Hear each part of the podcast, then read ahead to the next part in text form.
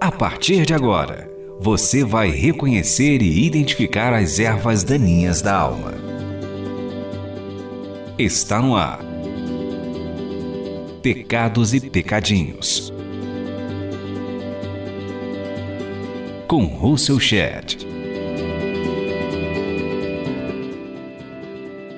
Agora quero tratar do pecado de cristãos de idolatrar o que não glorifica a Deus. Na palavra de Deus, a obrigação de glorificar a Deus em todas as coisas não deve ser tratada levianamente.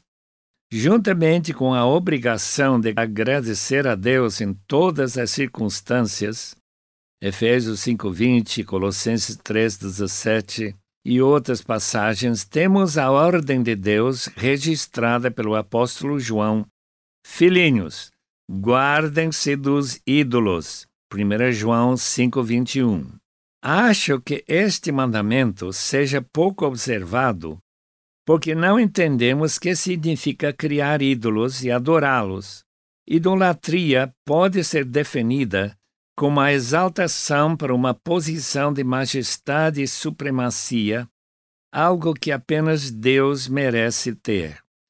Quer dizer, alguém que dá glória a pessoas ou objetos que deveria ser dirigida unicamente para Deus quebra o mandamento de Deus que proíbe a idolatria. O apóstolo Paulo escreveu para os romanos que a culpabilidade dos homens está no fato que eles conhecem a Deus, mas não o glorificaram como Deus e nem lhe renderam graças, mas trocaram a glória do Deus imortal por imagens feitas segundo a semelhança do homem mortal, bem como de pássaros, quadrúpedes e répteis. Romanos 1, 21 a 23. Nesse trecho, a idolatria consiste em criar e adorar imagens de objetos criados por Deus, mas também refere à falta de glorificar a Deus como Ele é, e não lhe render graças, como diz versículo 21. Martinho Lutero entendeu que idolatria significava buscar em algo criado o que somente Deus pode dar. Assim, conforme o argumento dele, até mesmo os que não têm religião servem a deuses ideologias ou habilidades que, segundo creem, podem justificar seu modo de vida. Timothy Keller diz isso no seu livro já citado. Claramente, nesta compreensão, uma coisa, uma pessoa, uma ideologia toma o lugar de Deus e recebe a glória que somente Ele merece. Somos familiarizados com os casos em que um partido político, um líder, se torna um ídolo. Creio que podemos definir a glorificação desta forma. Em todas as situações, deveríamos reconhecer que a fonte de todo valor é Deus. Esse é o programa Pecados e Pecadinhos para limpar a terra do coração. O prazer que objetos e pessoas nos dão se dá exatamente porque Deus está nos galardoando com alegria e sucesso que sem Ele não existiria. Ele se assemelha a um pai tão amoroso que somente projeta acontecimentos para o benefício dos seus filhos. É comparável a uma mãe muito atenciosa cuidando do seu bebê. Deus infinitamente mais amoroso que qualquer pai ou mãe deseja o reconhecimento dele como aquele que unicamente seja digno de receber glórias sem medida. Por isso, Paulo instrui a responsabilidade dos coríntios desta forma: Assim que vocês comam, bebam ou façam qualquer outra coisa, façam tudo para a glória de Deus. 1 Coríntios 10, 31. Em situações desagradáveis, somos aconselhados a crer na verdade de Romanos 8, 28. Sabemos que Deus age em todas as coisas para o bem daqueles que o amam. Deus é amor, portanto, ele nunca tem o propósito de nos prejudicar. Sendo ele a fonte de tudo como criador e controlador de todos os acontecimentos, devemos crer que ele merece nosso agradecimento e reconhecimento. Quando desobedecemos à ordem de Deus para glorificá-lo em todas as coisas, devemos descobrir que por trás desse pecado existe uma atitude idólatra. Considere esta declaração de Paulo. Trocaram a glória do Deus imortal por imagens feitas segundo a semelhança do homem mortal. Romanos 1, 23. No desejo de elogiar a pessoa que nos proporcionou algum benefício ou valor, temos a tendência de glorificá-lo com palavras e sentimentos que somente Deus merece. Por trás de tudo, nosso amoroso Pai nos abençoa com objetos, pessoas e eventos que nos beneficiam ou nos proporcionam prazer. Em vez de dar a glória a Ele, que é a verdadeira fonte, adoramos a pessoa ou objeto que Ele nos deu, pois dele por ele e para ele são todas as coisas. A ele seja a glória para sempre.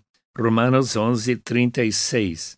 Reconhecer a verdade declarada nesse versículo pode servir de antídoto do pecado de idolatria. Identifique aqui os seus pecados e pecadinhos. Jesus chamou a atenção à idolatria no Sermão do Monte, dizendo: Ninguém pode servir a dois senhores, pois odiará um e amará outro, ou se dedicará a um e desprezará o outro. Pois não podem servir a Deus e ao dinheiro, ou mamon. A palavra servir do original é do o que quer dizer se escravizar a dois senhores. Essa lealdade e serviço é totalmente voluntário, não obrigatório, como seria se fosse um escravo adquirido no mercado de escravos. Essa gente oprimida pela escravatura, sem qualquer direito legal, foi comprada e vendida por donos que forçaram seus escravos a obedecer suas ordens. Se resistissem ou desobedecessem, foram castigados sem misericórdia. Jesus tem em mente a escravatura agradável, escolhido de boa vontade por causa das vantagens recebidas do dono. A prática de furar a orelha do escravo que se oferecia voluntariamente foi reconhecida em Israel. Veja Deuteronômio 15, 16 e 17. Idolatria de escravos voluntários tem um exemplo claro em Romanos 6,16. Não sabem que, quando vocês se oferecem a alguém para lhe obedecer como escravos, tornam-se escravos a quem obedecem, escravos do pecado que leva à morte ou de obediência que leva à justiça. Deus mostra seu amor para seus filhos escravos, dando-lhes liberdade e prometendo recompensas eternas para eles. Você está ouvindo Russell Shedd falando sobre os pecados e pecadinhos. Pense bem, os espíritos enganadores e ensinamentos de demônios declaram o contrário.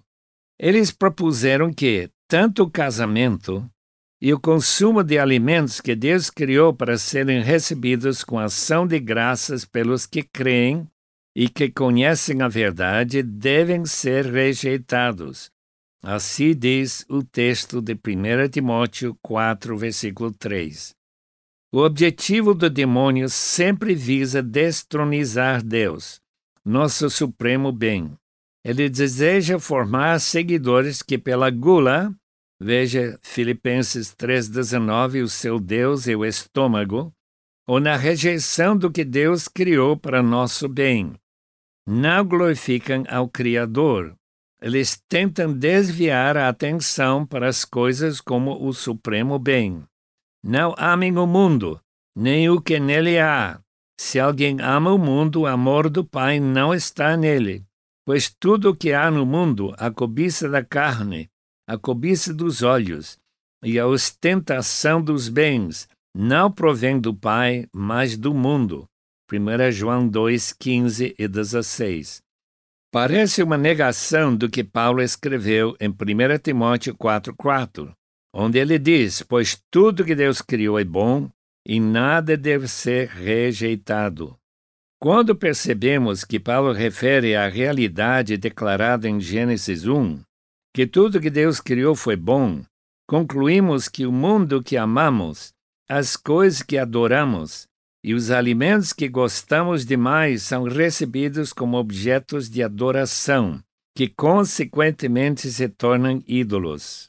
Amar ao mundo não quer dizer odiar o maravilhoso céu azul, lavado pela chuva do verão, os campos verdes da primavera após a estiagem do inverno. Uma lua cheia no crepúsculo do dia e tudo mais que alegre o coração do homem.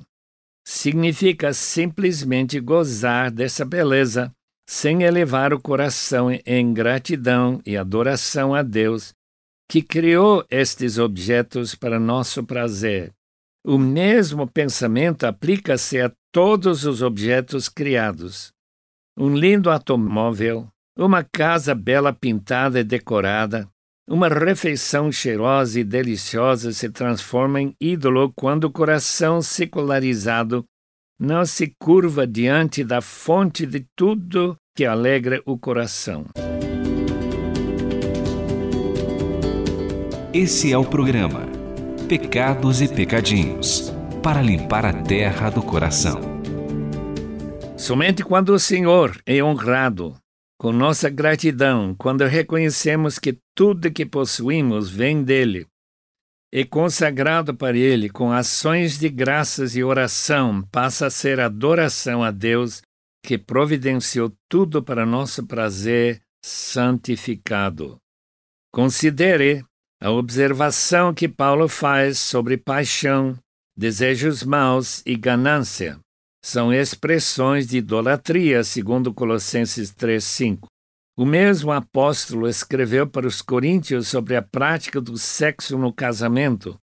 Não se recuse um ao outro, exceto por mútuo consentimento e durante certo tempo para se dedicarem à oração.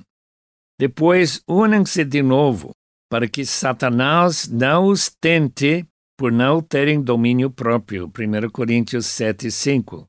Claramente, relações sexuais no casamento são recomendadas. Sexo não foi inventado por Satanás, mas por Deus, para ser praticado de acordo com o manual do Criador. Quando o homem ou a mulher não obedece às regras, a palavra condena essa prática como idolatria. Mas o Senhor combate a proibição do casamento que os mestres falsos promoviam na Ásia Menor no primeiro século. Quando comemos e bebemos ou casamos, o que Deus declarou atividades boas, devemos reconhecer a fonte delas no Criador. Se pedirmos com fé que Deus seja glorificado por meio desses alimentos e a prática do sexo no casamento, Hebreus 13, 4, de acordo com o padrão de Deus, agradecendo de coração ao Senhor, nós consagramos os mesmos. Exaltamos aquele de quem, por quem e para quem são todas as coisas tornamos as refeições e a prática do sexo no casamento ocasiões de adoração. Nós nos guardamos dos ídolos nessa esfera. Em uma cidade como Corinto, a prática do sexo em muitos casos foi relacionada com a idolatria. No Acrópole de Corinto, um templo construído em honra à deusa Afrodite, a deusa do amor promovia a prostituição de homens e mulheres como ato de adoração à deusa de fertilidade. Paulo assegura os coríntios que nem imorais, nem idólatras, nem adúlteros, nem homossexuais passivos ou ativos herdarão o reino de Deus. 1 Coríntios 6, 9. Essa conexão entre a prática sexual e a idolatria deu para Corinto a fama de ser um centro em que a imoralidade ficou na ascendência. É verdade que os ídolos não são de fato nada em termos de religiosidade, porém, atrás dos ídolos pairavam os demônios.